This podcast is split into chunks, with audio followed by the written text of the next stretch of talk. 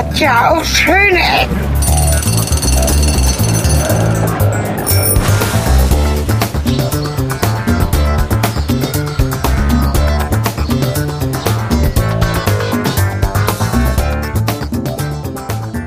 Herzlich willkommen zur Folge 44 von den schönen Ecken. Heute mit Besuch. Ich fange erstmal an mit Helge Kletti und Cornelis Kater. Ich habe meinen Einsatz nicht verpasst. Yeah. Wir haben einen Gast. Wir kommen direkt zum Thema. Wir sind im Büro von Franz Renz. Ja, hallo. Ich komme mal rum. ja, ich komme auch die mal Hand. Hallo erstmal. Ach nein, Genau. das sagt ein anderer, ich bin kein Berliner. Nee, wir sind auch keine Berliner. Ja.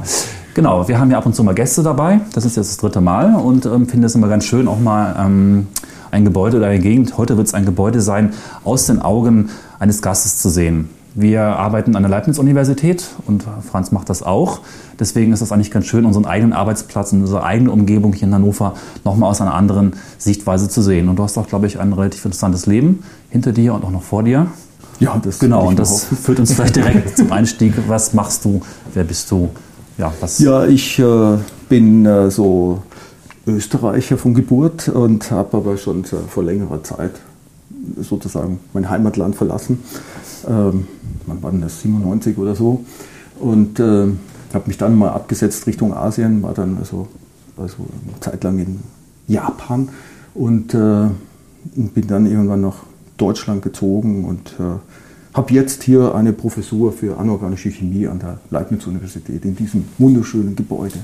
Genau, das ist es eigentlich AC-Gebäude, Altchemie oder was war die offizielle Bezeichnung? Ja, also es ist hier nicht rein anorganische Chemie. Als es gebaut wurde, war es tatsächlich, also 1909, das äh, Gebäude, das rein für Chemie bestimmt war. Und es waren hier nur Professuren für Chemie drin, und zwar genau vier. Und äh, das waren allerdings noch andere Zeiten. Da durften auch noch Mitarbeiter hier wohnen damals. Also Im Gebäude. Ja, im Gebäude. Und jeder Professor hatte seinen eigenen Eingang. Ja. Davon ist heute. Wow. längst keine Rede mehr. also da ist man heute, also ja. Wie viele Professoren haben wir jetzt gerade im Gebäude? Ist zum Vergleich für die Hörer, die das nicht kennen. Also wir haben jetzt nur in der anorganischen Chemie allein in, diesem, in dieser linken Hälfte hier noch drei und da drüben gibt es dann noch das Institut für technische Chemie und dann gibt es noch Mineralogie und, und, äh, und dann geht es noch weiter. Und es ist dann noch angebaut, äh, noch andere Teile, Analytik und äh, hinter mir dann die physikalische Chemie und rechts von mir die organische Chemie. Das sind aber jetzt eigenständige Gebäude. Und damals gab es hier also quasi vier Professuren hier drinnen für anorganische Chemie, dann, dann war die organisch äh, Chemie und dann gab es also eine, eine Elektrochemie, keine physikalische Chemie zu meiner Verwunderung, aber wie auch immer, und aber auch eine technische Chemie mehr oder weniger. Ja. Und die vier waren hier, hier drinnen, soweit ich weiß. Es sind ja schon verschiedene, ähm, in deinem Büro verschiedene Stationen quasi anhand von, ähm, wie nennt man denn das? Ich hätte jetzt fast Trophäen, Trophäen gesagt, aber Ja, und so Molekülmodelle. Vielleicht, Ja. noch, vielleicht noch eine Besonderheit, eine Ja. Trophäe, die höchste Trophäe des Institutes hier. Und zwar tatsächlich äh, ist das Gebäude rein für Chemie gebaut worden und auch so noch genutzt. Und das ist das älteste in Deutschland in noch im Betrieb befindliche Gebäude, das rein Mhm. für Chemie gebaut wurde. Und äh, vielleicht sogar noch, äh, also vielleicht noch im größeren Bereich. Das heißt, es ist säure- und äh, sprengstoffresistent oder was zeichnet das so aus? Naja, also für, die, für diese Versuche wurden meist noch extra Gebäude angebaut, die Mhm. sich allerdings nicht so lange gehalten haben. Das wundert mich jetzt nicht. ja, also ich will jetzt keine Details so machen, aber Aber gibt es denn spezielle bauliche Vorbereitungen? Ich kenne das von den Physikern in Göttingen, die haben sich jetzt schwingungsresistente oder eben nicht schwingende Gebäude gebaut, aber erst jetzt vor fünf Jahren oder sowas, damit da bloß nichts irgendwie aus den Fugen gerät, aber vielleicht ist das in der Chemie anders. ja, also in der Chemie gab es durchaus schon also in der Vergangenheit besondere Ereignisse, also dass, dass also Leute auch zu Schaden gekommen sind und da musste man sich dann eben schützen. Also ich denke da nur an die Geschichten, als, die, als, als, als früher es Usus war, dass die Leute auch direkt ihre Substanzen getestet haben an irgendwelchen Pflanzen und äh, gab es mal. Also nicht in Hannover jetzt bitte, nicht Ja. in Hannover, gab es mal so einen Versuch, da haben die direkt ihre, ihre frisch hergestellten Chemikalien auf die Insekten, die auf äh, den Pflanzen waren, direkt draufgesprüht und gesehen, huch, das wirkt richtig gut. Und haben dann gleich mal Party gemacht im Labor und äh, allerdings war die Wirkung so stark, dass es, glaube ich, von dieser Mannschaft keiner überlebt hat. Das, okay. Aus diesem Grund muss man in der Chemie also besondere Vorsicht walten lassen und gute Abzüge und äh, entsprechende andere Vorsichtsmaßnahmen, damit man als Experimentator auf jeden Fall auch gute Überlebenschancen hat. Da kenne ich auch eine Geschichte aus meiner akademischen Laufbahn. Da hat sich mal jemand ähm, sagen wir mal, nicht lebensverlängernde Substanz zu sich genommen, Blausäure, und hat dann eben nicht äh, ein Blau macht noch, glücklich, oder wie war das? Das macht eben sehr unglücklich, ja, also ja. sehr stumm und hat dann da gelegen und hat äh, aber dankenswerterweise noch ein Schild geschrieben mit bitte nicht beatmen, sodass sich der Nächste nicht gleich direkt, äh, direkt daneben legen Aber er war dann musste. Ja, der war Exitus, also da war mhm. da nichts mehr zu also machen. Also ich habe selbst mal jemanden gefunden, aber auf kalt auf der Toilette. Nicht hier jetzt, das war in Wien, aber ja. das ist eine andere Geschichte. Nur es gibt manchmal also Studenten, die des Lebens überdrüssig sind. Deswegen sage ich immer den Leuten, bitte, wenn ihr Probleme habt und ihr müsst irgendwie rausgehen, dann redet mit mir, sprecht mit mir. Es ist nicht so, dass ich euch kontrollieren will, sondern ich will nochmal einen Vitalitätstest machen, um zu sehen, ob es da nicht irgendwelche anderen Vorbehalte gibt. Das tatsächlich unter, ja, na klar, man ja. hat ja auch mit solchen Stoffen den ganzen Tag zu tun, die in der Lage sind, eben äh, extrem schnell muss zum nicht jeder alles richtig machen. Und ja. das, ist, das ist äh, leider so der Fall. Also es, damals, als das Gebäude gegründet wurde, gab es zum Beispiel in, in jeder, bei jeder Professur einen eigenen Schwefelwasserstoffraum. Und äh, da sterben täglich viele Menschen in der Welt an, an H2S-Vergiftungen. Mhm. Und zwar hier unsere Medusa oblongata, unser Formatium reticularis, unser Wachzentrum, da wo wir schlafen. Das wird irreversibel blockiert. Und das heißt, dass die Leute schlafen ein, wachen nicht mehr auf. Und zwar schon bei 700 ppm. 700 Teile also quasi nichts. Ja. Das, ist, das sind äh, sehr geringe Mengen. Aber, aber warum sterben dann nicht äh, so viele Menschen gleich am kleinsten faulen Eiergeruch, der H2S typischerweise darstellt, mit seinem Schwefel und zwei Wasserstoffatomen drauf? Also eigentlich der große Bruder vom Wasser. Ja? Warum sterben die nicht dann sofort? Naja, weil wir doch noch eine große eine große Spannweite haben zwischen unserer Schwell, Riechschwellwert und, mhm. und Letalitätsgrenze. Ha. Das heißt, dass, äh, dass die Nase riecht das schon ja, und sagt nein und nicht gut. Die Frage ist, äh, mal vielleicht ein kleines Rätsel, also 700, bei 700 ppm ja, ist die tödliche Grenze. Ich kann sagen, das ist gar nicht schlecht, weil bei 30 ppm wird der Riechnerv blockiert. Das heißt, man riecht nichts mehr, wenn man nachher stirbt. Aber das ist auch nur ein kleiner Trost. Und, äh, aber die Frage ist, wo, wo kann ich es detektieren? Und, äh, und nehmen wir ein Beispiel, ein Liter Wein. Wenn, mhm. ich, wenn ich Wasser wegnehme, Säure wegnehme, Zucker wegnehme, wie viel bleibt übrig von den Substanzen, die dann den Geschmack geben? Okay. Ein Liter ist jetzt ungefähr 1000 Gramm und mhm. tatsächlich, wenn ich das alles wegkippe, bleiben etwa für die Substanzen, die den Geschmack ausmachen, etwa ein Gramm übrig. Ach doch, ein, so viel. Ein Gramm auf 1000. Aber jetzt kommt, aus wie vielen unterschiedlichen Molekülarten bestehen dieses dieses Gramm quasi. Ziemlich viele, oder? Und ich hätte auch keine, keine Zahlen nennen können. Und tatsächlich äh, kann man gut davon ausgehen, dass das äh, so in der Gegenart 1000 ist eine gute Zahl dafür. Ja. Das heißt, also im Schnitt kann ich jetzt sagen, für ein Gramm, ein Tausendstel, also ein Milligramm pro einem Kilo quasi, was ich also hier detektiere. Und äh, das ist also schon, das ist also, ich bin schon im ppm-Bereich. Ja, ja, ja, genau wo ich das also detektiere. Und, äh, äh, aber, aber das heißt, da muss ich davon ausgehen, dass meine Empfindlichkeit ist. Die Frage ist also eins auf eine Million Teilchen. Die Frage ist, wo kann ich H2S detektieren? Und, und die, das, unser Glück ist viel tiefer.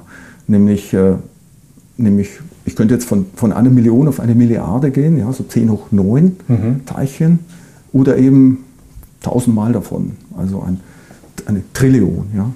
Also Extremst feine Nase dann ja eigentlich für sowas. Also, also eins, also äh, Sub-PPT-Bereich ist die Nachweisgrenze, die Detektionsgrenze für H2S. Wow. Das ist ein aus 10 hoch 13. Hm. Ein Molekül in 10 hoch 13. Also ich weiß das, weil ich äh, leidenschaftlicher Whisky-Trinker bin und es gibt einen Whisky, den ich mal getrunken habe in meinem Spezialladen, der nennt sich Continental. Das ist ein großes, äh, ein großer Kelch, wo immer die Reste von, von, von der Verkostung reinkommen. Ich wusste das vorher nicht, bevor ich den probiert habe. und dann, und dann hieß es nur, ja, das ist unser Kontinental-Whisky. Und äh, Blend, ja. neugierig wie ich bin, bin ich natürlich hin und habe den probiert und wusste dann, warum er Kontinental heißt. Also 1000 Parts pro Million ist dann die Rauch, also der Rauchanteil, der da mit äh, der mit dem Whisky in Verbindung kam. Und es schmeckte tatsächlich, als wenn ich neben einer Vulkanisierung bei äh, Continental stehe. Es war extremster Breitreifen. Also es war schon sehr anstrengend. Das Ich hoffe, ich hoffe, das war der nur, der nur zurückgeleert und Ja, nicht ich gespuckt wurde. Ich habe nicht nachgefragt. Ich habe dann einfach bin davon ausgegangen, dass es so ist. Ja. Er lebt ja noch. Deswegen ja, weiß ich, Wollen wir wie, vielleicht mal äh, ganz kurz äh, ins Regal schauen, weil wir Zurück zum Regal. Wir haben hier noch auf jeden Fall einen äh, sehr asiatisch wirkenden Brieföffner. Ja, Das soll, glaube ich, ein Samurai-Schwert das darstellen. ist nicht nur- tatsächlich so eine das kleine den da kann man auch so ne, mit so einem äh, mit den schönen Hammon, also so eine Härtelinie quasi, die man da drauf sieht, ist natürlich ein bisschen gefaked, mehr oder weniger. Aber, aber das ist schon, also in echt kann ich mir sowas nicht leisten. Und dann sehen wir hier noch jede Menge japanische, japanische Schriftzeichen, nehme ich mal an. Ja, ja, die wurden natürlich jetzt äh, von, also die Japaner selbst haben diese Schrift übernommen von den Chinesen in der Han-Zeit. Deswegen heißen die auch Kanjis. Kannst du das schreiben? Oder? Oh, ja, ja, 1945 ist so, ist so, äh, so der, der Mittelschulabschluss, äh, den man da können muss und so. Also Migi, Mono, Kompan, Aikido, Sodan, Gochu und Kasso. Und da hast du zum Beispiel, also da, das heißt zum Beispiel rechts hier, ne? der Strich da so und dieses Quadrat, der Quadrat, das Quadrat alleine wird so Mund heißen und so. Wobei das, wenn ich das so sage, ist das natürlich nur die westliche Interpretation sozusagen, die abstrakte, nicht die ganzheitliche asiatische Sicht. Denn in der ganzheitlichen asiatischen Sicht darf ich die nicht zerteilen in kleine Untereinheiten, sondern muss ich das ganze Zeichen immer Ah, in einer okay. Einheit wirken lassen.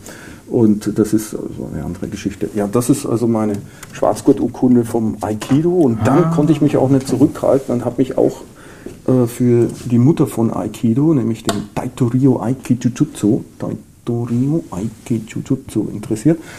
Und äh, da auch äh, Der Unterschied ist jetzt? der Unterschied ist, dass das noch ein bisschen martialischer ist. Also der Aikido-Gründer Morihi Ueshiba hat äh, mehr oder weniger hier sein, seine, ähm, hat hier die, äh, erstmal eine, eine Meisterwürde erreicht und sich dann quasi selbstständig gemacht und seinen eigenen Verein aufgemacht und seine eigene Gesellschaft in Aikikai. Und, und da dann 1942 aus dem Aikibudo das Bu, das Martialische, gestrichen und dann Aikido daraus gemacht.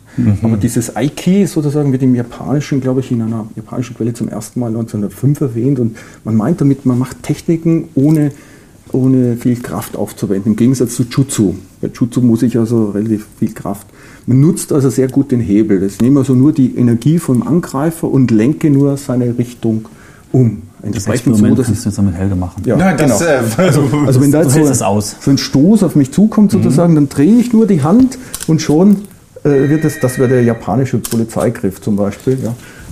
Und Okay. schon, und schon wäre es zu meinem Vorteil. Ich werde jetzt Also, zu Dank verpflichtet, wenn du es nicht ganz ausführst. Nee. aber besser ist vielleicht natürlich, äh, dass da so, also wenn er so angreift und ich drehe einfach die Richtung, ich ändere nur die Richtung Und sozusagen. mit, ne? Genau. Und Ja. die Energie, die Energie kommt einfach, fließt einfach sozusagen Das wäre auch äh, sehr schlecht für mich, wenn ich jetzt in diese Richtung gehen würde und du würdest in diese Richtung. Das ist, ich nutze es einfach, was du mir gibst. Ja? Wenn, du, wenn du so auf mich zukommst, genau, Mhm. du kommst so auf mich zu, dann drehe ich das entsprechend anders. Gehe mal zur Seite und nimm dich da in die Richtung. Aber ja. warum würde ich jetzt hier, warum würde ich jetzt nicht nach hier weggehen? Ja, kannst, du, mich dahin- kannst du ja machen. Also du, du, So du, du kannst, geh du, so kannst, weg? du, kannst du so machen. Wenn du so, wenn du so weitergehst, dann gehe ich einfach hinter dir nach und nehme Ah, für okay, dich weiter. ah, ja? okay, du gehst einfach mit. Ja, natürlich. Du nimmst meine Energie. quasi. Schon, aber ich, ich ändere den Vektor, je nachdem, ob ich den Vektor jetzt direkt drehen kann. Also Mhm. wenn, wenn ich merke, du gehst so rüber, dann gehe ich halt hier weiter und so. Du Okay. beschleunigst dich ja selbst dann letztlich. Warum macht man das? Weil, äh, bist du ein gewalttätiger Mensch? Na, überhaupt nicht. Gerade eben, weil ich es nicht bin. Weil Okay. Selbstschuss ist das Beste. Und äh, ich, ich, also wenn ich sehe, der Purzelbaum, der den Kindern beigebracht wird, wo man rollen muss über seine Schaltzentrale Kopf und Wirbelsäule, das ist ja das Schlimmste, was man den Leuten in der Praxis antun kann. Denn wenn ich auf der Straße rolle da, und, und man trainiert das jetzt in seine Basalganglien ein, dann ist das doch das Böseste, was man den Menschen mitgeben kann. Besten wäre doch eine Möglichkeit zu rollen, so dass ich mich möglichst wenig verletze. Also über die Schulter und die Backe, die hält mehr aus als mein Kopf. Frage mal ganz unbefangen, der Energieaspekt, ist das das, was uns mit der Chemie verbindet? Energie, Auf jeden Fall. Leiten und Führen? Ich sage, das Das ist mir Universum, gerade so klar geworden. Die, die. Währung des Universums ist die Energie letztlich. Ja. Ja. Und ob das Chemie, Physik ist, ist, ist, es kann doch nicht, es sind die Naturgesetze. Ja. Und Ja. Denen sind wir unterworfen. Und ich, ich, ach, ich liebe die Naturgesetze, weil diese sind von Menschen sozusagen nicht beeinflussbar. Ja. Wenn, wenn ich nur an die, an, die, an die juristischen Dinge denke, wie weich die doch äh, gestrickt sind, dass sie nicht mal eine Gültigkeit haben bis über die Grenzen des Landes hinaus und so Klar. Also, also wer, wer, wer will wer will's da in dem Zusammenhang mit den Naturgesetzen aufnehmen, ja? die also dann eine Qualität haben, äh, die, die sich dann bis ans Ende des Universums erstreckt. Naja, gut, im tiefsten schwarzen Loch, dann bricht es auch zusammen so. Ich, Zumindest ich stehe ja im richtigen. Haus, da kann ich das ja sagen, dass einige ja behaupten würden, dass Juristen auch, ich schmunzel dann immer ein wenig und äh, bepflichte dem äh, beifällig, dass die Juristen auch nur ein Handwerk sind und äh, das führen wir jetzt nicht näher aus, aber es gibt durchaus äh, Leute, die ich schon öfter mal sagen hörte, dass Juristen als Handwerker bezeichnet sind, was die natürlich nicht gerne hören, Sagen manche aber auch Mediziner, also das. Ja, aber, Da aber, gibt es aber so. Naturwissenschaftler sind auf keinen Fall. Nee, eben, eben. Ich, ich stehe im richtigen Haus. Insofern äh, kann ich das ja hier behaupten. Naturwissenschaftler können sie sich nicht ernsthaft bezeichnen. Das geht, Ja, glaube ich, nur gar das, nicht. da müssten wir dann versuchen, auch die Natur zu beschreiben und nicht ihr daran zu widersprechen. Ja. Denn also viele Gesetze widersprechen der Natur und werden auch, äh, ja. Aber das ist eine andere Geschichte, da mache ich mir nur Feinde, Vielleicht wenn ich das wollen wir auch ein wenig mal ins Haus hinaus. Ja, ich will Ja. noch eine, eine Frage will ich noch loswerden und zwar, äh, weil es wahrscheinlich gehört das zu einer Teezeremonie, oder? Äh, na, das ist ein Geschenk von einem Doktoranden aus äh, Nordafrika. Ah, okay. Ist also nicht, das ist nicht typisch asiatisch, das hat schon einen typisch also arabischen Einschlag, würde ich jetzt mal sagen. Aber hier, da bitte, das ist doch vielleicht, äh, das wäre vielleicht etwas da, den Magnetismus noch und sowas. Die Katzen, die sind natürlich typisch japanisch. Oder, oder hier der Buckyball, äh, für den gab es auch einen Nobelpreis. Der Nobelpreisträger für den Buckyball ist übrigens demnächst äh, hier in Hannover, Mhm. der, bei diesen Herrenhäuser Kannst du uns sagen, was die Besonderheit davon ist? Das ist quasi an jeder Ecke wäre ein Kohlenstoffatom, ja, und das wären dann C60 und sowas hat man dann festgestellt, gibt es das Molekül. Aha. Tatsächlich, die Natur macht sowas. Wenn ich eine Kerze verbrenne, kriege ich solche Moleküle, da, wo Okay. an jeder Ecke nur ein Kohlenstoff sitzt. Und es gibt so Sechserringe und Fünferringe. Das waren die alten Fußbälle. Jetzt hat man diese neumodischen Klimbimber so gemacht. Aber tatsächlich, das ist Wahnsinn, ja, dass es sowas gibt. Und das ist im Prinzip das Gleiche, ja. Die sind natürlich aber dann, jede Ecke wäre so ein Kohlenstoffatom. Und das ist, ist irre, dass die Natur sowas macht. Und man hat die lange Zeit äh, sozusagen nicht in größeren Mengen herstellen können und deswegen erst sehr spät entdeckt. Ah, okay, verstehe. Das Schön. war so der Grund. Aber das da bitte, das, das Ding hat Geschichte gemacht. Das geht also auf den Urchemiker schlecht hin zurück auf Justus von Liebig. Ah, Justus von Liebig. Und das, das war sozusagen die Erfindung, die es erlaubt hat, mehr oder weniger die Elementaranalyse. Der hat das Zeug alles verbrannt und hat dann äh, die Gase gebunden. Zum Beispiel Kohlendioxid dann da drinnen. Also die Elemente dann als Oxid isoliert. Liebig Kühler. Liebigkühler, genau. Chemieleistungskurs, aber es ist lange her. Justus von Liebig, der Vater der modernen Chemie, kann man sagen, mit Fug und Recht. Und der hat also enorm viel dazu beigetragen. Das ist übrigens noch ein hübsches Erbstück. Das, äh, Die Frage, wer das kennt. Äh, ich Da nicht. ist der Magnetismus richtig drinnen. Und da kann ich sagen, also das sind lauter kleine äh, Ferrite, ja, kleine Permanentmagnete. Ferritspeicher, oder? Genau, Ja. das ist richtig, da kann ich ein Bit noch angreifen. Ja, Ah ja, herrlich. sozusagen. Und äh, Umgedreht aber, dann jeweils, oder? Ist ja, also ich habe ich hab äh, vier dann so, ja, Ja. die, die Magnetisierungsrichtung wird geändert, so Genau. letztlich, ja, indem man einfach ähm, das Ding halt ansteuert. Aber das waren noch, das waren noch Zeiten, wo man sowas noch handgewickelt hat, sozusagen, ja. und sich ein Bit noch gewickelt hat, da muss man das aufheben. Und äh, das, äh, das sind diese wunderschönen äh, Figuren. Das sind also Flüssigkeiten, die quasi magnetisch sind. Und jetzt schiebe ich mal den Magneten hier runter und dann sieht man, dass sich da so eine Rosenblattstruktur bildet, wie man so schön sagt. Mehr oder weniger entlang der Feldlinien richten sich die magnetischen Partikeln aus, die mehr oder weniger dispergiert sind in den, den Sachen drinnen. Und das sind also Sachen, die man durchaus auch für technische Sachen verwenden kann. Und ich beschäftige mich immer gerne also mit dem, von den vier Urkräften, der starken, der schwachen, der elektromagnetischen und der Gravitationskraft, ist natürlich die elektromagnetische die, die für die Chemie hauptverantwortlich ist. Und das ist magnetisch jetzt. Wollen Schaffen wir los? den Absprung in das Gebäude? Ja. So furchtbar spannend es ist, dass wir springen quasi von dem Menschen, vom Naturgemachten zum Menschengemachten. Gut, genau, richtig. Ich würde dich ja auch gerne auf dem Weg äh, durch das Gebäude nochmal darauf ansprechen. Du bist Österreicher. Ja, Ähm, das ich habe ja auch eine sehr große Verbindung nach Österreich, weil ich Verwandtschaft in Wien habe. sehr Der eine schön. ist jetzt gerade, hat es geschafft, in, in Österreich einen Bestseller zu schreiben, kommt jetzt demnächst auch nach nach äh, Lübeck. Ja. Aber worauf ich hinaus wollte ist, ich habe mir, Cornelis hat mir erzählt, du hast ähm, in der Verbindung auch was mit Malerei zu tun und Kunstwerke. Das wäre so eine Anekdote, werde ich ja noch einwerfen gerne. Und zwar habe ich, haben wir nämlich auf, habe ich in einer Bundeswehrdecke auf dem Schrank meiner Eltern nämlich äh, auch ein Bild gefunden Übrigens- von eines österreichischen Malers. Tatsächlich. Ja Jetzt müsst ihr die Geschichte komplett erzählen, sonst ist der Hörer verwirrt. Weil Genau, Der, weil das ist nämlich der Reigen. Ah ja. Und äh, da tanzen äh, Lymphomanen um einen Baum herum. Und wir haben den versucht auch zu verkaufen, weil es dann ja hieß, in Österreich gibt es im Moment sehr viele Russen, die ganz viel äh, Malerei aufkaufen. Mein Vater ist also los und hat im Auto dann dieses Bild, das ist zu seinen Verwandten nach Wien gefahren, hat das dann da versucht zu verkaufen. Dabei kam raus, dass es nur eine Vorstufe davon ist. Also ich weiß, wie heißt die berühmte Malerschule in Österreich? Klinger? Nee, mich jetzt, mich jetzt überfragt. Also es ist einer der großen Malereischüler und mein Vater hat also dann versucht, dieses Bild zu verkaufen, hat den Kofferraum aufgemacht. Da war auch gleich ein Interessent da. Er hat es ungesehen und hat gesagt, er gibt ihm 4000 Euro für das Bild.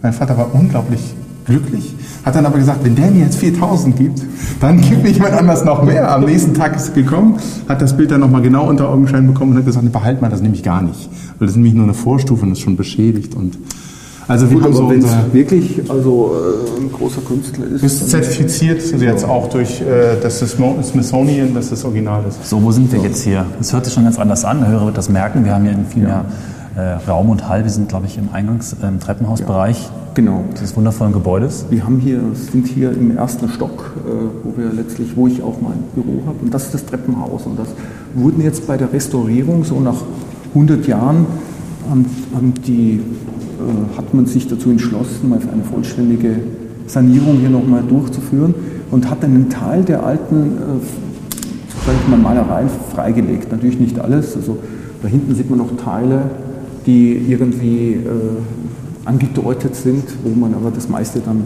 gelassen hat, weil es hätte zu viel gekostet. Ja.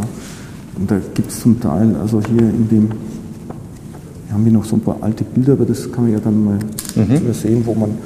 Mhm. Du hast wo ein man Buch gefunden, ne, wo das jetzt nochmal genau das noch beschrieben ist. Genauer, wo man noch genauer sieht, wie das da ausgesehen hat. Also, also, also hier zum Beispiel, das wäre so dieser Bereich hier zum Beispiel. Da. Wie viel, weißt du, wie sowas freigelegt wurde? Hattet ihr da Mitspracherecht als Hausherren sozusagen, als Professoren? Das ist alles eine Frage des Geldes. Und, alles äh, eine Frage. Ah, das Geld haben wir keines und deswegen. hattet ihr nicht viel Mitspracherecht. Okay, verstehe. Das ist, äh, so ist die Geschichte, so ist das Leben. Da sieht man auch noch ein altes Bild vom Kaliasen, aber da kommen wir ja noch dazu. Und ähm, jo, aber Als wir vorhin hier reingegangen sind, hat mich, äh, hat mich besonders, äh, fand ich besonders schön, dass die Ästhetik von dem modernen, also hier war noch in dem Labor, wo wir gerade vorstehen, war noch Licht an und man hatte den Kontrast zwischen diesem alten und diesem sehr technischen, modernen neuen. Ja. Also Hightech, dieser Vergleich. Und der ist dem Gebäude ja ziemlich inne und das ist ja wirklich schön. Aber die Tür ist ein Replika Replikat, oder? Nein, nein, das sind Original. Original. Okay, die sind so, Original- die sind sehr genau. gut erhalten. Also deswegen Ja. war ich jetzt gut, Original heißt, äh, könnte ich jetzt nicht genau sagen, ob die jetzt aus 1909 stammen oder ob die später nochmal saniert wurden, aber soweit ich weiß, äh, wurde mir gesagt, die wären noch original. Deswegen sind die auch so schwer, weil sie massiv sind. Ne? Die sind äh, richtig massiv und schwer. Allerdings muss ich auch sagen, trotzdem haben wir es nicht geschafft, dass die sicher genug angestuft wurden für, den, für den Strahlenschutz. Ja, da haben die gemeint, Ah, ja, okay. nein, das ist nicht sicher genug. Da könnte ja trotzdem noch jemand anbrechen. Ja, das, das mag sein. Da hätte man noch eine Doppeltür dann einbauen müssen, noch so eine richtige Stahltür mit äh, einer Widerstandsklasse, die also höher ist. Das heißt, die sind jetzt nicht S1 speziali- äh, spezifiziert oder? Das, Das wär- sind ja die Stufen, ne? Das, äh, ja, oder, oder also da gibt es verschiedene äh, Bezeichnungen und, und, ähm, und Klassifizierungen. Also die äh, tatsächlich äh, haben wir deswegen unsere Strahlenschutzgeschichten, also auch die Mösbauer Spektrometer und sowas, deswegen in einem anderen Ausgelagert. Gebäude hier, weil wir, Okay. obwohl dort auch eine Stahltür war, aber das war denen dann äh, auch nicht sicher genug. Naja, meistens entwickelt sich dann ja irgendwann auch zu einem Das wird immer Vorgang. schwieriger, dann sozusagen Wissenschaft zu betreiben, weil das, was gestern noch gut war, ist es heute nicht mehr. Ja. Äh, Man macht also äh, die Vorschriften immer strenger und strenger, bis, äh, ja, bis wir nur noch an der Wand stehen und uns ganz langsam bewegen, weil wenn man gehört wird, wird man schon bestraft. Ist das in Amerika anders? Also ich habe viel gehört, äh, dass dann genau deswegen. Ich sage, wenn es Sicherheitsbedenken gibt, dann, dann bin ich der Erste, der, der sich der dafür eintritt, dass man die auch einhält. Aber man, man, wenn man Grundlagenforschung bereicht, also hier durchführt, und dann, dann ist die Frage, ob man dann sozusagen äh, den Sicherheitslevel anlegt, den man für einen Normalbürger auf der Straße macht. Ja?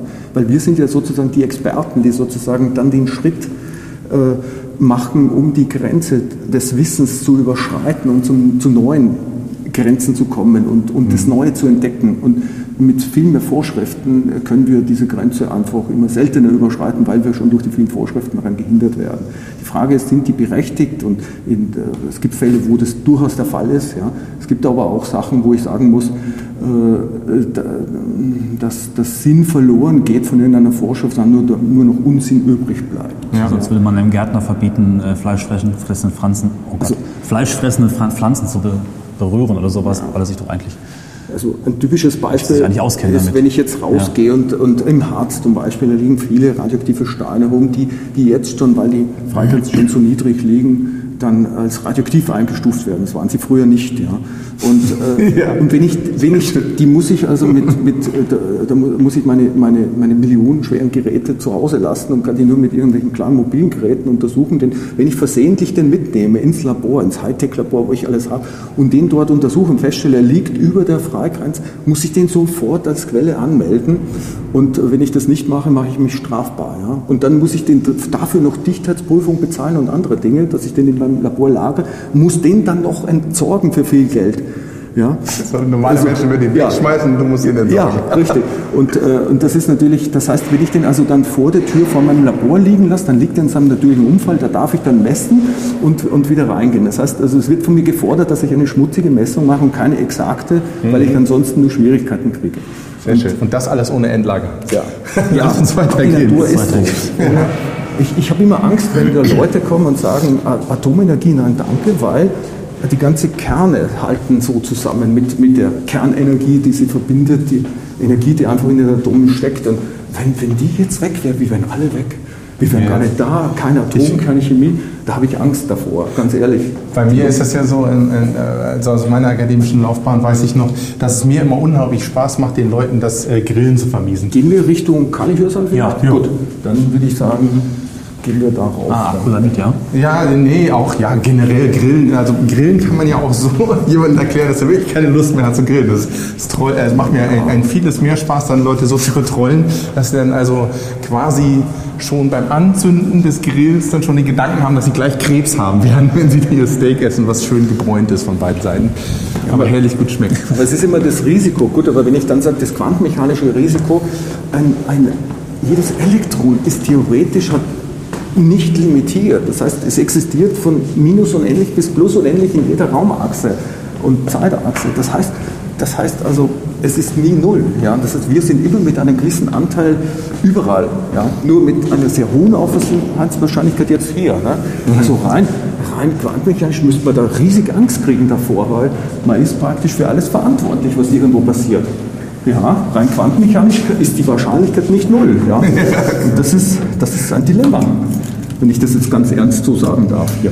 Also, also, ja, aber naja, da ist natürlich, an der Stelle ist natürlich eine, eine, diese juristische Ungenauigkeit dann entsprechend für, für unseren Vorteil ausgelegt. Ja.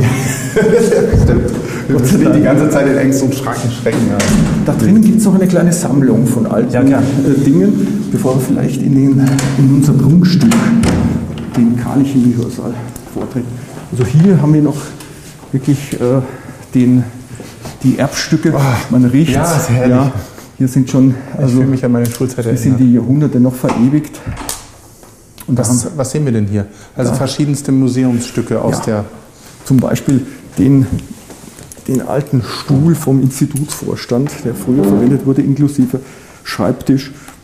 Und die Leute, mhm. die damals auch in Amt und Würden waren, als hier das gebaut wurde. Und hier gab es schon also einige respektable Persönlichkeiten, die hier gewirkt haben. Allein hier das Buch schon der bedeutenden Chemiker, da ist natürlich äh, Justus von Liebig in seinem Labor in Gießen mhm. drauf zu sehen. Und, äh, und, äh, oder Fischer zum Beispiel. Es gab drei äh, Chemiker mit Namen Fischer, die einen Nobelpreis gekriegt haben und aus Deutschland waren. Und äh, das ist, äh, ich will damit nicht sagen, dass die jetzt alle aus Hannover waren, das ist nicht der Fall. Aber Ach, wir könnten das auch einfach so galant erzählen. Das wird keiner merken von unseren Hörern. Ich Ja. weiß es nicht. Aber okay, also hier scheint aber noch jemand zu arbeiten. Ich sehe hier ein ja, also Telefon hier und äh, wird, hier wird schon, also hier wird noch gepflegt und so weiter. Und da gibt es noch einige. Das Telefon passt allerdings nicht rein, das ist einfach zu neu. Ja, Ja, das ist Gut, schade. also da müsste man wahrscheinlich noch kurbeln. das war damals äh, ein bisschen anders. Also da gibt es Ja, es drängt sich gerade so bei diesem Geruch und bei diesem äh, ehrwürdigen Anblick dieser Geräte hier drängt sich mir der Film äh, äh, Feuerzangenbowle aus, auch so zeitlich Ah, ja, ja. gesehen. Jeder nur einen winzigen Schluck. Äh, ja, wir, also tatsächlich, also äh, dieses Jahr nicht, aber nächstes Jahr werden wir experimentell auch eine große Feuerzangenbowle im Rahmen des Weihnachtskolloquiums der Gesellschaft Deutscher Chemiker hier durchführen. Da hat sich einer der Professoren schon bereit erklärt. Allerdings war ihm die Vorbereitungszeit für dieses Jahr zu kurz, um das noch zu machen. Aber das äh, wird Das liegt ja einen Anlass, Dass, ja. dass dann auch schöne, wirklich, also respektable Flammen gibt, wie es eben den Chemiker sozusagen. Wie es sich gehört, ja. Genau. Schön, schön. Und das ist zum Beispiel auch so ein netter äh, Kipscher Apparat. Da kann man Wasserstoff damit herstellen, wenn man da ein bisschen Säure noch einfüllt. Das sind alles so ganz nützliche Dinge. Aber Das würde mich mal jetzt mal interessieren. Äh, diese ganze, äh, wir sind ja ein, gerade Hannover ist ja das, oder überhaupt Deutschland ist ja das Exportland für äh, Automobile und ähnliches. Und jetzt, wo wir gerade von Wasserstoff äh, reden, habe ich auch eben eine Brennstoffzelle von Cosmos bei dir oben auf dem Regal gesehen. Richtig, Wenn man äh, einen Chemiker wie dich fragt, wo die Entwicklung in der Autoindustrie hingeht oder was möglich wäre, lachst du dich kaputt, wenn BMW jetzt sein Blue Motion macht? Also wäre, sind wir da schon eigentlich viel weiter oder äh, weil es heißt ja immer so, naja, wir müssten eigentlich schon längst das Elektroauto haben und das wird alles nur verhindert. So, wenn man einen Chemiker fragt, ist, ist, gibt es überhaupt eine Antwort drauf? Gibt es die äh, nicht schädliche Fortbewegungsart, wo wir nichts zerstören, was für, vollkommen Naja, ökologisch Fußgänger. Ja, ich aber vermute, ist dass eine es darauf Zukunft, ist. Ich frage etwas eine- ketzerisch, weil eine ich denkbare, die eine nahe Antwort zu kennen. Zukunft, eine denkbare, eine nahe Zukunft Ja. oder ist das eher alles noch Kinderspielerei? also das, das Nichts ist das, äh, das höchste Ziel im, im, im Asiatischen im Übrigen. Das, das, also gerade die höchste Stufe, die man erreichen kann, das Mu oder Mushi. Ja, bevor man das, das Nichts erreicht, hat man noch das Nichtdenken. Und also auch im Zen-Buddhistischen und so weiter versucht man das anzugrenzen. Und witzigerweise also ähm, frage ich mich dann immer, wofür machen die dann überhaupt, was sie am Schluss nichts wollen. Ja? Äh, aber aber hier bei uns ist es dann doch anders und äh, es gibt viele Lösungen zu dem, äh, zu dem Problem, viele naturwissenschaftliche Ansätze, die man machen könnte. Aber die Frage ist, was setzt sich jetzt dann durch? Ich frage ja eigentlich nach dem, ich frage ja eigentlich nach dem Perpetuum mobile, oder? Ja, das gibt es also nicht. Ja, also, eben, genau. Oder äh, sagen wir so, wir haben also, äh, wir können ja nur falsifizieren, um hier nach Sir Karl Popper, einen in Wien geborenen äh, großen Geist unserer, des letzten Jahrhunderts äh, hier zu sprechen. Der hat also festgestellt, jede Theorie, so gut sie auch ist, wenn sie alles beschreibt, was jetzt an Experiment durchgeführt wurde, dann ist es eine, die jetzt alles beschreibt, aber auch nicht mehr. Und wenn ich morgen auf ein Experiment mache, das dem widerspricht, dann ist diese Theorie eingeschränkt. Das heißt, wir können also nur zeigen, dass sie irgendwann nicht mehr gültig ist, unsere Theorie, aber ob sie dann bis ans Ende aller Zeit gültig sein wird, werden wir nie wissen. Wir können also nur falsifizieren, nie verifizieren. Bestätigen gibt es leider nicht. Das ist leider von der Philosophie her für uns äh, nicht möglich, aber sagen wir so, das, was real ist, ist ja auch besser als das, was nur virtuell bleibt. Klar. Und dann fahren die mit Wasserstoffautos? Ja, die Frage ist, ist der Wasserstoff jetzt das, äh, das Allheilmittel und, oder sind das andere Dinge? Es gibt Ja. viele chemische Reaktionen, die äh, praktisch jede chemische Reaktion ändert das Energiepotenzial. Es wird eine Umwandlung von Energie durchgeführt und welche ist die günstigste? Und äh, mit äh, ähm, Wasserstoff, äh, die Reaktion von Wasserstoff mit Sauerstoff zu Wasser wäre eine fantastische. Aber natürlich gibt es auch dort Nebenreaktionen und es gibt Probleme mit der Speicherung, weil der Wasserstoff nicht gern drin bleibt. Beim Unfall könnte in die Luft gehen. Ich sag mal, Der Herstellungsprozess ist auch jetzt in den Mengen, die wir den bräuchten, auch nicht so trivial. Ne? die Oder doch ist das gelöst? Aber wenn ich schaue, wie es die Natur macht, letztlich, also indem sie das Sonnenlicht jetzt konvertiert und alles äh, sozusagen verändert, letztlich ist es ja nur das Licht, das von der Sonne kommt, das uns am Leben erhält. Und das ist elektromagnetische Strahlung. Und Natürlich ist die Sonne ein riesiger Kernreaktor und äh, zum Glück funktioniert das Ding noch gut und nicht so, wie die manche Leute sich wünschen, dass sie das nicht mehr wollen. Und es hat noch keiner klassifiziert. Das heißt, wir können auch einfach so ohne Genehmigung ins Sonnenlicht treten, ohne dass jemand von also wird Reaktor sich- oder Kernfusion spricht. Da wird sich aber jeder auch warme Füße holen, der dort eine Inspektion durchführt von den menschlich gemachten Gesetzgebern, sage ich jetzt mal so. Ja.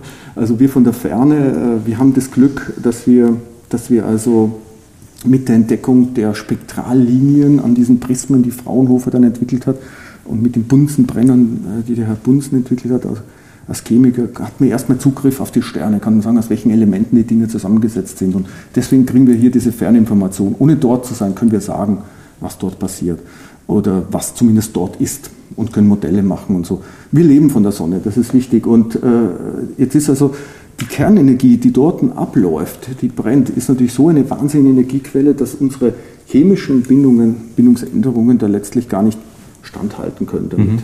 Die sind viel zu gering, je weiter man reingeht. Nur natürlich die Gefahr, dass wir uns dann selbst vergiften und, und uns das zum Verhängnis wird, ist natürlich gegeben. Und deswegen müssen wir auch versuchen, hier einen, einen, einen guten Weg zu finden. Also nur Kernenergie dafür zu benutzen, um Wasser warm zu machen, ist, und wenn es Alternativen gibt, äh, sollte man die Alternativen nutzen. Ja. Also Wasserstoffauto wäre Ein Wasserstoffauto wäre eine gute Alternative. Wäre eine Alternative, aber die Dinger können halt explodieren, weil wenn der Wasserstoff dann Ja. so rauskommt und sich Mhm. mit Sauerstoff mischt, dann geht er so in die Luft. Und, äh, das, äh, aber selbst auch äh, Benzinautos äh, könnten explodieren, also ob das jetzt Oktan oder Cetan ist, also Benzin oder Diesel.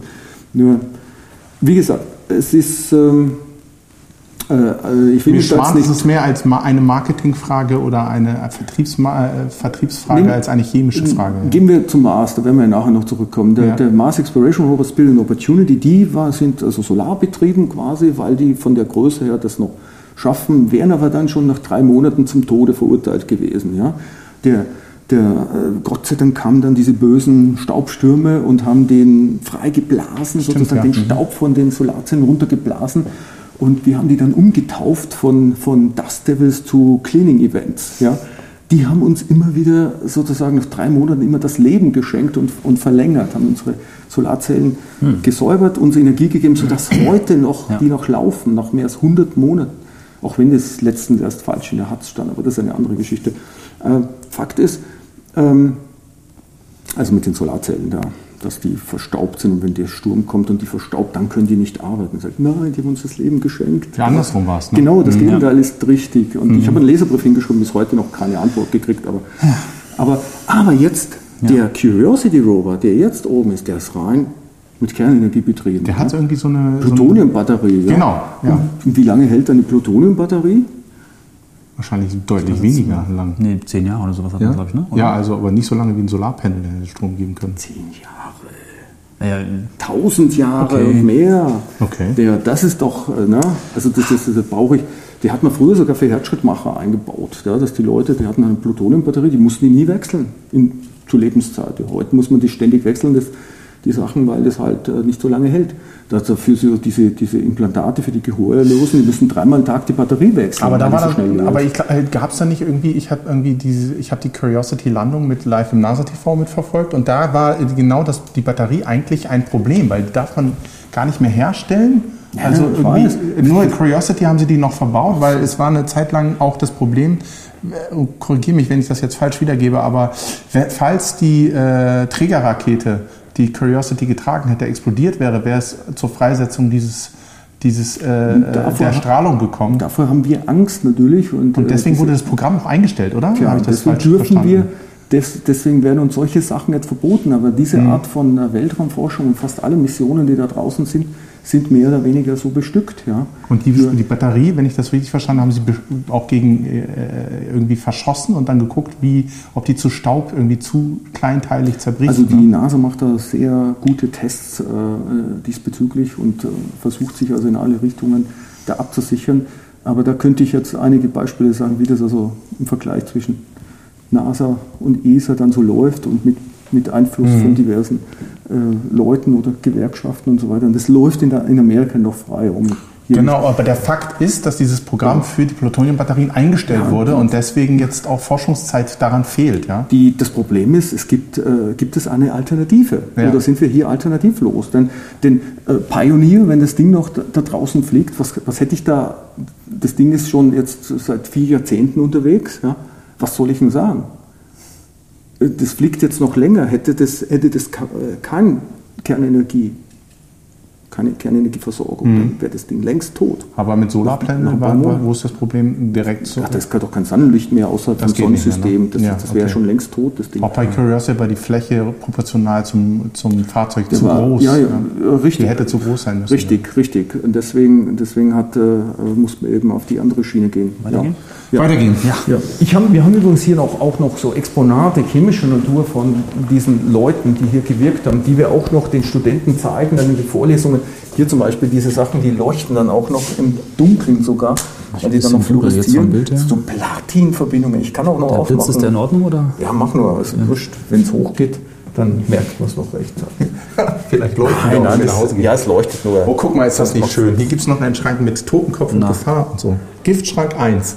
Ja, natürlich. Klar, wir sind hier in der Chemie. Also hier, hier hat das, das Leben, ja, was soll ich sagen, begonnen. Naja, die Physiker, ich mach mal auf, ich mach mal auf. wird Ja, einfacher. Ja. Ich kann es auch vorne ins Licht stellen, aber die Dinge sind wirklich historisch. Ja. Das wurden schon von meinen Vorgängern hier produziert, die Teile. Platin, ne? das haben manche Leute ganz gerne. Also ich- die wurden produziert, hier Präparate von Seubert noch. Ja. Der war also hier Professor, als das Gebäude gebaut wurde. Ja. Und seine Chemie lebt noch, was soll ich sagen? Obwohl er schon längst in die Annalen eingegangen ist. Was ich ja schade fand, ich habe ja auch hier studiert, und was ich wirklich schade fand, ist, dass ich eigentlich viel zu wenig Zeit hatte für die Chemie. Also mein Studium war einfach, der, zum Spannenden bin ich gar nicht mehr gekommen. Ich musste diese ganze, oder was heißt ich, musste, ja zwangsläufig musste ich erstmal die ganzen ähm, Basiselemente oder die ganze, das ganze Basiswissen haben. Und als es dann spannend wurde, habe ich schon quasi in die, meine nächste Disziplin weiter müssen. Also Ja, im Prinzip, ich, das ist so ein bisschen das Problem. Über das, was wir jetzt sprechen, äh, sprechen halt die ersten drei Semester nie. Also, äh, Wirklich spannend. Aber, aber ich glaube, das gilt aber grundsätzlich für jede Disziplin. Egal, egal was man macht, es wird, es wird wenn, man's richtig, wenn man richtig reingeht, wird es immer spannender. Und letztlich, letztlich sagt man, wenn man so zehn Jahre auf ein, in einem Gebiet drinnen ist, dann äh, kann man so richtig produktiv was beitragen. Aber zehn Jahre braucht man für so eine Meisterschaft. Ja. Das ist übrigens bei diesen Kampfkünsten nicht viel anders. Ah ja, das ist jetzt also euer Vorzeigeobjekt. Jetzt kommen wir zu unserem Glanzstück hier. Wien, Oh, wunderschön. Charlie Chemie Hörsaal. Der wurde also im wunderschönen alten Glanz restauriert. Das wurde, das wurde so nach dem Krieg alles in, äh, im Standardweiß ausgepinselt, ausgetüncht und die Farben wurden jetzt wieder freigelegt mit der kürzlich erfolgten. Wie kommt man auf die Idee, weil es billiger war oder warum hat man es als weiß gemacht? Billiger. Das war wahrscheinlich auch nicht gut erhalten und man musste etwas Okay. tun und lieber weiterarbeiten, als das Gebäude irgendwie verfallen zu lassen. Ich weiß nicht, es war wahrscheinlich sehr pragmatisch die Entscheidung. Ich denke, ich denke, dass das das Argument war, denn nach dem Krieg waren die Ressourcen beschränkt. Nicht? Wobei wir ja schon darüber gesprochen haben, dass es nach dem Krieg ja durchaus auch ähm, eine Strömung gab, sich von allem Althergebrachten, dem Erbe der Väter zu trennen und furchtbar modern zu werden, um sich auch ganz bewusst, nachvollziehbarerweise von den Ereignissen des Krieges auch so in allem, was damit verbunden ist, zu trennen. Ne? Das, das Obwohl- hat man ja auch gemerkt in der Architektur der ganzen Jahre danach, dass man, es führte beides zusammen. Es war billiger und es war irgendwie auch Teil der aktuellen Strömung, dass man gesagt hat, nee, wir machen diesen ganzen Kitsch, das war Kitsch, das wollte man nicht. Das kam ja erst ab den 80ern wieder hoch. Ja, genau. Obwohl auf der anderen Seite jetzt auch eine Zeit eingeläutet wurde, ist, äh, wir müssen alle sparen. Und äh, zum Teil wir uns auch einfach tot sparen, habe ich das Gefühl. Ja, das also gar nicht, mehr, gar nicht mehr die Möglichkeit haben und gerade was Bildung betrifft, Ja, ja, wir stehen ja so an dem Ort überhaupt, wo man Bildung vermittelt. Wenn man den auch noch tot spart, äh, dann hat man ja auch gar keine Chance mehr irgendwie äh, wieder Investitionskapital zu haben. Also gerade was Bildung betrifft. Ich bin jetzt nun Lehrer oder auf dem Weg dahin und äh, sehe das mit großer Sorge, äh, wenn, ich, wenn ich dann mal sage, nein, ich möchte nicht sparen, dann wird mir immer unterstellt, ich würde sozusagen äh, Die Zukunft der Kinder gefährden. Ja. Die, die, Zeiten, wo hier also als dieses Gebäude gebaut wurde, weil das Hauptgebäude aus den Nähten geplatzt ist, also das Schloss sozusagen, mhm. da, da muss man ja sagen, das haben sich ja also die Könige von Hannover gebaut, mehr oder weniger. Die Welfen, ne? Die Welfen, mhm. ja. Und, und, als die Preußen allerdings das Königreich hier platt gemacht haben, haben die natürlich dann, haben die Preußen beschlossen, da könnte man also äh, gut Lehre betreiben da drinnen. Und da wurde sozusagen der, der, der Vorläufer unserer Universität da drinnen dann hm. sozusagen eingelistet. Ähm, wobei Obwohl Sie haben sich getäuscht. Man kann da nicht gut Lehre machen. Also es ja. ist immer noch ein Schloss und es ist völlig ungeeignet für, für einen Universitätsbetrieb manchmal. Nein, also so ein wunderschön repräsentatives ja, genau, Gebäude genau, ja. und, und, und da muss ich sagen, das ist, finde ich gut. Es ist nur leider ganz, ganz, ganz furchtbar erweitert und umgebaut und ja, mit furchtbarsten Architekturformen in seiner Gesamt Form einfach auch zerstört worden, finde ich. Also, also vorne wird es, ist es noch ein schönes Gebäude, sobald man nur ein paar Blicke zur Seite wendet, passt hinten und vorne nichts mehr zusammen, ist alles nur noch irgendwie trauriger. Das spiegelt aber Anklang dann sozusagen die Wahrheit wieder, wenn also das Geld nicht da ist, dass man hier nur auf die Schönheit achtet, dann muss die halt aufgrund der ja, der Funktionalität weichen. Und, äh, und letztlich hier damals war, war das ja noch ein Kaiserreich quasi da 1909, nicht? Und ähm, da war das ja alles dann preußisch sozusagen hier, als es dann gebaut wurde. Und da hat man schon nicht nur auf die Funktion, wobei, was heißt Funktion, wenn ich die Sessel mir anschaue und die Ergonomie betrachte, dann sitzt man hier etwas hart. Und wenn da längere Stunden sitzt, dann ist das äh, vielleicht der Puls der Zeit von damals, aber heutzutage wird man die als nicht, äh, äh nicht äh, ergonomisch bezeichnen. Ja? Mhm. Aber trotzdem sind die hübsch und schön und äh, muss ja nicht ewig hier drin sitzen. Ne? Und deine Studierenden finden die das auch schön hier? Ich finde es gut, weil da schlafen die nicht ein, wenn sie nicht so. Nee, aber insgesamt, also äh, ja, ist man ja. gerne hier? Also ja, ich finde, das ist eine Ehre, dass wir hier sein dürfen, dass wir noch mhm. so einen Raum haben, denn so manche Neubauten, die dann auf die Schnelle also geldsparend hochgezogen werden, die sind ja sowas von, von, von äh, nicht repräsentativ und hässlich, dass ich sagen muss, dass wir noch Glück haben mit diesem Schmuckstück. Also ich finde auch, man, man wird direkt, wenn man den Saal betrifft, nur ein Stück schlauer. Also naja, aber die Atmosphäre ist schon dieses, auch gerade durch diese Exponate, die uns gezeigt hast und so, das gibt ein bisschen Respekt mit und es äh, ja. fordert auch eine, eine gewisse Aufmerksamkeit und äh, eine gewisse ja, Wachheit, so dass es jetzt hier zur Sache geht. Man spürt, auf welchen Schultern man steht. Ja, und das genau. ist nicht irgendwo ja, nur ein Selbstzweck, ohne schon, Hintergrund und ohne Geschichte ist. Newton hat schon gesagt, dass er, dass er nur auf den Schultern von Riesen stand ja, genau. und hat, hat, viel erreicht. Wobei man spricht immer nur von den Errungenschaften, dann langfristig immer von den positiven Sachen. Die negativen Dinge, die Dinge, die zum Beispiel Newton falsch gemacht hat, die vergisst man dann gerne wie zum Beispiel den Impuls oder sowas, ja, was man heute ihm einfach so stillschweigen, die man da, er hat den Impuls mit kinetischer Energie gleichgesetzt, was ein bisschen merkwürdig äh, ist heutzutage, aber bitte, das ist eine andere Geschichte. Äh, das haben dann andere alles korrigiert, aber, aber wie auch immer, ist klar, man lernt immer dazu, man muss sein Wissen akkumulieren, immer erweitern und, ähm, und das, ist, äh, das ist dann auch gut so. Und wir haben das Glück, wie gesagt, dass wir hier die Schönheit äh, mitverkaufen können. Mhm. Und, äh, und die Leute, denke ich, schätzen das auch. Also die Studenten vor allem. Denn die Zeit, in der die hier sind, äh, die vergeht ja sehr schnell. Ja. Sie kriegen ihr Wissen mit, ihre Bildung und können dann halt Großes schaffen. Und ich vergesse nie immer den Leuten zu sagen, was sind jetzt die Errungenschaften unserer, unserer Zeit, ja, weil, weil die meisten glauben immer vor 100 Jahren, da wurde die Quantentheorie, die Relativitätstheorie und so weiter und heute passiert nichts mehr so großartig. Das ist falsch. Nein, das wird erst in Jahrzehnten dann richtig bewertet werden, das, was heute geschieht. Mhm. Das war das, der, der Rückblick, das ist mir letztens auch auf dem Weg, irgendwie auf dem Arbeitsweg gekommen, weiß auch nicht, warum ich darüber nachgedacht habe, aber so, man sagt dann so, naja, es wurde das Rad erfunden, also Feuerrad, und jetzt ist so quasi nichts passiert. Ja, also, ich sage, ich also sage, wenn ich dann überlege, was alleine schon in der, also in der ET-Welt passiert ist, ich ja. weiß nicht, wie das nachher, die, das Kommunikationsverhalten alleine, also ja. wenn ich jetzt meine Schüler betrachte, jetzt verstehen schon 50-Jährige nicht, was, äh, wie Schüler kommunizieren. Also man verbietet in der Schule das Smartphone und ja. Facebook und YouTube, weil man es nicht versteht. Ja. Also und das ist ja schon nur ein,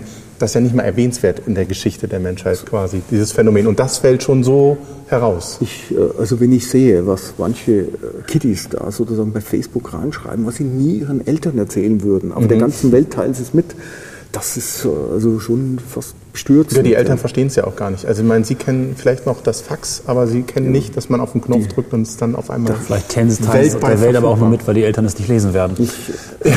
ja, weil sie wissen, dass sie es nicht verstehen. Die sitzen dann, die sitzen zu Hause und, und haben dann noch den Chat laufen, also im Facebook oder wo auch immer, und haben dann Kommunikation mit ihren Kumpels und machen gemeinsam sozusagen übers Netz dann ihre Hausaufgaben. Das ist ja schon heftig, ja.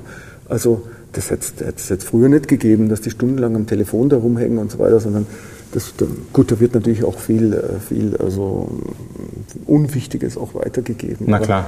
Aber das, äh, Aber das ist doch in der Wissenschaft auch so, dass manchmal aus dem Unwichtigen auf einmal das Wichtige auch entsteht. Ja, natürlich, als Leibniz äh, unser, für, für unser Logo die binären Zahlen entwickelt hat, da hat man ihm auch erst vorgeworfen, das wäre ja sowas Unwichtiges. Und äh, deswegen wollte er es erst gar nicht veröffentlichen damals. Ja? Und, äh, und hätte es fast äh, so äh, verworfen. Ja?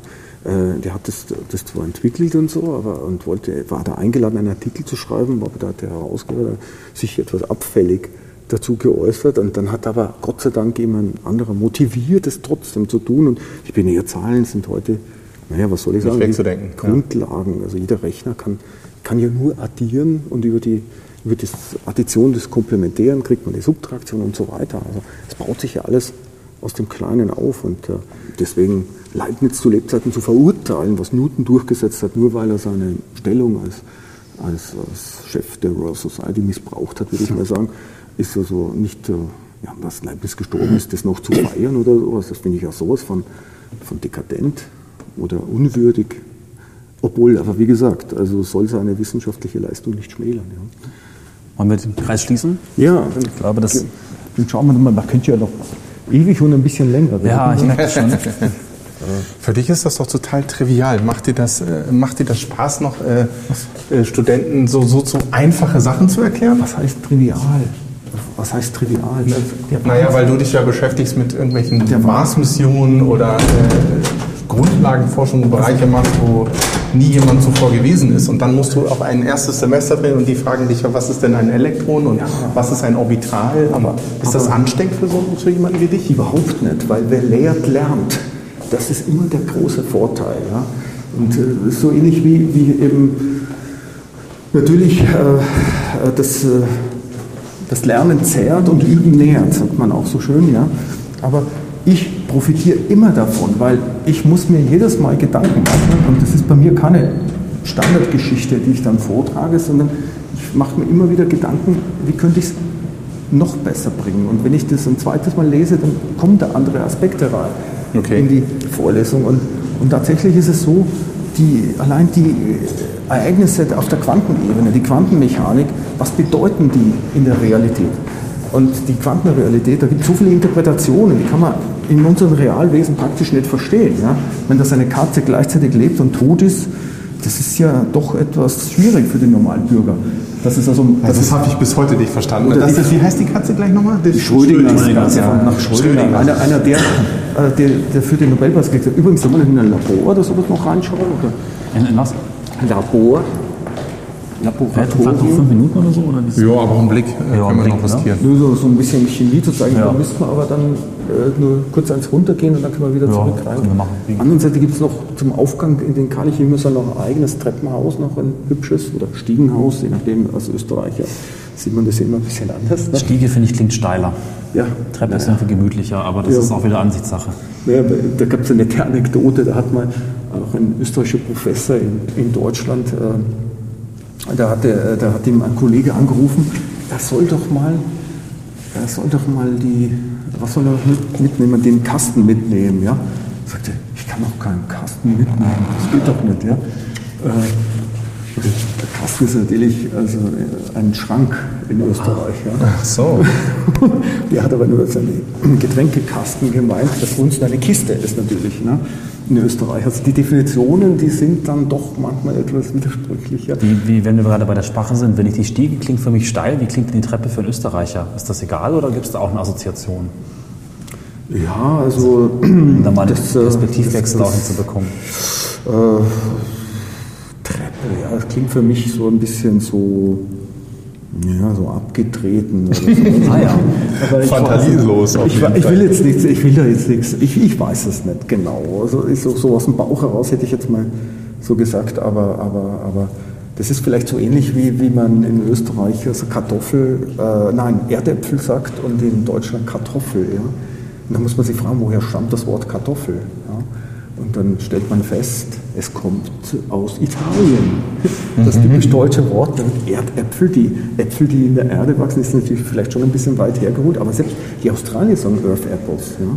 Oder Bombe de terre, wie die Franzosen sagen. Stimmt, ja. Tschüss, Patrick. Und, aber, aber das Interessante ist, das kommt aus Italien, weil die Italiener haben gesagt, die sind so ähnlich wie die Trüffel, die in der Erde wachsen. Tartoffoli und dann Kartoffel. Ja. Ja. Die ersten Kartoffeln kamen offensichtlich über Genua. Dann Ich krieg Hunger. Ähm, Ja, tja. alles klar. Gut, dann Ist kurz aber auch ins noch mal kurz. Ja. Also hier, hier haben wir Ja, vielleicht haben Sie ja schon einen Replikator erfunden. Ja, da sind noch, da ist zum Beispiel noch einer meiner Studenten am Werk, obwohl das ist gut, es ist nach 19 Uhr und die arbeitet noch. Gehen, wir zu, gehen wir in ein anderes Labor, wollen wir ihn jetzt nicht stören. Weil, ja, da gibt es natürlich Entlüftung und das ist schon mal wichtig, denn wenn hier also giftige Sachen irgendwie erzeugt werden und wir, wir machen ja hier sozusagen überschreiten hier den Puls der Zeit. Ja? Wir betreten Neuland, indem wir neue Dinge entwickeln und wirklich Moleküle, die noch nie jemand vorher in Händen hatte. An was arbeiten die aktuell? Irgendwas, Molekularer? Schalter, also Energiekonversion auf molekularer Ebene, das also in der Natur schon äh, vielfach gemacht wird. Ich sage immer, ich habe ein schönes Beispiel dabei, das Blut ist rot und blau und äh, schaltet immer, je nachdem, wo der Sauerstoff sitzt. Und da ändern sich natürlich auch die Energien, übrigens auch der Magnetismus. Wenn ich da ein Magnetfeld anbringe, dann wird rotes und blaues Blut unterschiedlich stark angezogen. Das eine angezogen, das andere abgestoßen. Das ist allerdings schon ein Experiment, das hat Pauling schon 1934 veröffentlicht. Aber ja, und da sieht man halt verschiedene Glasgeräte und so. Das ist durchaus auch wie vor 150 Jahren. Auf der anderen Seite haben wir natürlich hier ganz moderne Geschichten, die gab es damals noch nicht. Und die Ausrüstung ist natürlich schon, schon top, jetzt auch. Und Aber man müsste was zum Zahnarzt, der Absaug. Ähm, ähm, ja, wenn der Zahnarzt ordentlich also so Abrieb erzeugt und auch Abgase sozusagen, dann äh, ja, ist Aber- das ähnlich. Das ist richtig. Also hier, also, dass da Dämpfe rausgehen und nicht von den Menschen konsumiert werden, müssen wir die entsprechend entsorgen und Vorsicht walten lassen. Aber wichtig ist eben, irgendwer muss den Weg äh, ins Neue beschreiten. Die Grundlagenforschung müssen von den Universitäten durchgeführt werden, denn, denn äh, die Industrie hat nicht das Geld. Die muss etwas erzeugen, was morgen verkauft werden kann, also Anwendungsforschung durchführen. Und deswegen müssen die Universitäten und sind verpflichtet, die Grundlagenforschung zu machen. Kein langer Atem. Wir haben auch immer gesagt, die Ja. Universität, also was, was, was Cornelius und ich uns auch mal, wenn wir über unsere Konzepte für die Uni gesprochen haben, haben wir immer gesagt, die Universität muss auch die Erlaubnis haben zu spielen. Also einfach Dinge auszuprobieren. Im Prinzip ist es ja, dein Reden. Wir, ja, Und das ist ganz, ganz wenig Also geworden. eben, Wir machen, Ja, genau. wir, wir, was wir machen, Sehr, ist, sehr schade. Die Grundlagenforschung, wir können auch kein fertiges Produkt versprechen. Das kann Jahrzehnte dauern. Als damals Herz, Heinrich Herz, ich meine, die Grundlagen mit seiner Dipol-Antenne geschaffen hat für, für Radio und alles, was heute Mobilfunk und alles, was Fernübertragung betrifft, was halt ein Milliardengeschäft ist, wurden damals seine ersten Forschungsanträge abgelehnt, weil das ist nicht praxisrelevant. Ja. Also was soll ich sagen? Also es war damals auch schon böse, zum Teil, aber zum Glück kam er dann doch durch, weil er eben dann hartnäckig war. Aber, aber so ist es. Der, der erste Kühlschrank allerdings wurde, wurde erfunden von, von, also zumindest äh, das von Linde, gehen wir mal rauf in den Büro, Ja. Äh, von Linde wurde erfunden für, für die Produktion von Bier. Und 1876 Ja, ja. patentiert. Und zwar aber in dem Fall durch Drittmittel. Ja. Der hatte damals, Gott sei Dank, war das System nicht so rigide, konnte ohne Doktorat Professor werden. Und der hatte nicht mal einen Hochschulabschluss, sondern der wurde, weil er sich ein bisschen politisch betätigt hat, äh, wurde er von der ETH in Zürich verwiesen ja, und äh, rausgeworfen, hat trotzdem in München eine Professur gekriegt und die Brauerei von Schwächert bei Wien hat ihm dann äh, mehr oder weniger hat ihn, hat ihn dann gebeten, eine Kühlmaschine zu erfinden. Hier sind wir in diesem Eingangsbereich, jetzt, das war dieser Kopfeingang. Ah, ja. Also, früher war das Der alles benutzt wird heute nicht mehr benutzt? der wird benutzt, das ist einer der Haupteingänge okay. auch. Ja.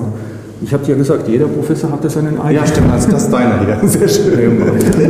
Das ist, ein Professor, Sie dürfen auch andere benutzen. Professor wird hier nur noch geduldet. Also die Zeiten, wo ein Professor zu, auf, auf Lebzeiten sozusagen noch, äh, noch ein Büro oder sowas hatte oder, oder noch fürstlich bezahlt würde, sind längst vorbei. Also die Zeiten, wo ein Professor ein ungekrönter König war, das ist also lange her. Nein, wir sind also jetzt mit W wie weniger besoldet, ja, also so statt, statt wichtig eher wie Würstel oder so. Aber das ist. So kommen wir zu deinem Büro hier? Ja, Okay. Pulsar, das ist übrigens auch, ja, da, da haben die zum Teil das noch freigelegt, der Rest ist jetzt schon verschwunden, aber das gab es hier mit dem kompletten Mhm. Bereich. Nein, aber es ist natürlich immer noch, es ist mein Traumjob, ich liebe diesen Job, weil ich das gern machen, auch wenn man Das jetzt, merkt man doch auch. auch, auch wenn man heutzutage Wir sind da, Helge. Ach, ist da. Ah, das ging schnell. nicht mehr so versorgt wird wie früher. Hier.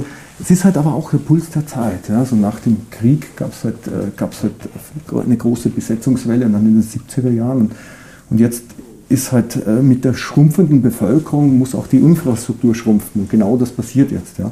Auf exzellente Art und Weise. Exzellenter.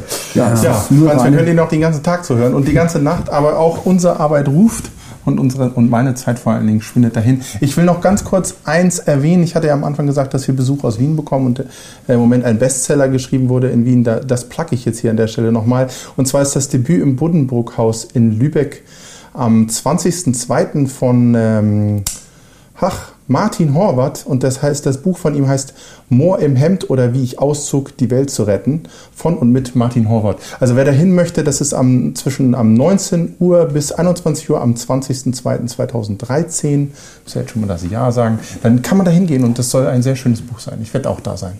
Ah ja, vielleicht machen wir noch mal eine Folge von einer Lesung. Ja, das können wir gut machen.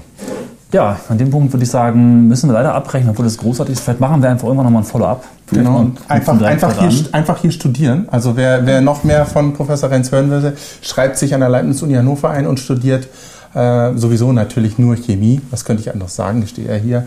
Und dann äh, kann ich man auch sagen? mal Herrn Renz... Ich stehe auch hier. In, in, dann kann man natürlich auch Herrn Renz in, Ja. äh, li- live und in Farbe sehen. Also vielen, vielen Dank für diesen wundervollen Rundgang durch dein Leben, durch die Welt der Chemie und der Wissenschaft und durch dieses Gebäude. Ja, ich bedanke mich Ja. für den Besuch und Ja. äh, vielleicht kann man ja noch ein Moor im Hemd verspeisen oder ist das, äh, gibt es das hier nicht? Ich weiß gar nicht. Ein Moor im Hemd? Ach so, dann ist das nur eine österreichische Spezialität. sagt mir jetzt ja. überhaupt ja nichts. gut, ist ja auch jetzt. Ringenknödel gesagt, hätte wäre ich jetzt sofort dabei gewesen. Ich weiß ja gar nicht, ob, ob das überhaupt noch politisch äh, korrekt ist. Wahrscheinlich nicht, aber das Gute ist darf, ja, aber- man darf das hier, man darf alles hier. Ah ja, na, Wir das nehmen das einfach als so- Spezialität. Das ist ja was zum Essen, ne? Ja, ja, natürlich, eine Süßspeise und da sind die Österreicher natürlich schon dafür bekannt. Ist das Schokolade vielleicht? Ja, das hat Ah. mit Schokolade zu tun, so ein bisschen Schokoladekuchen mit Söschen drauf und so. Das ist schon was Feines. Ja. Ja, ja, das können die schon wirklich gut, die, die Österreicher. Ist ja. Das, ist, äh, das ist schon, ja, also das, äh, gut, das war ja, also Wien ist ja ein Genpool erster Klasse. Also das gibt ein Museum in Wien und da steht der typische Wiener hat so in etwa 400 Völker, die sich genetisch irgendwie da verewigt haben im durchschnittlichen Erbgut des durchschnittlichen Wieners. Aber, Okay. Aber, aber, naja, das ist eine andere Geschichte, die wir vielleicht ein anderes Mal erzählen. Vielleicht knüpfen wir Ja, da später danke. wieder an. Wir sagen auch Danke. Vielen Dank. Wünschen Und unseren Hörern und auch dir einen wunderschönen Abend oder den Hörern einen wunderschönen Vormittag, morgen Arbeit beim Laufen, Leben, Arbeiten, ähm, Chemikalien zusammenrühren oder konsumieren von verschiedensten Atomen. immer den Abzug anmachen. Macht's gut und tschüss. Tschüss. Tschüss.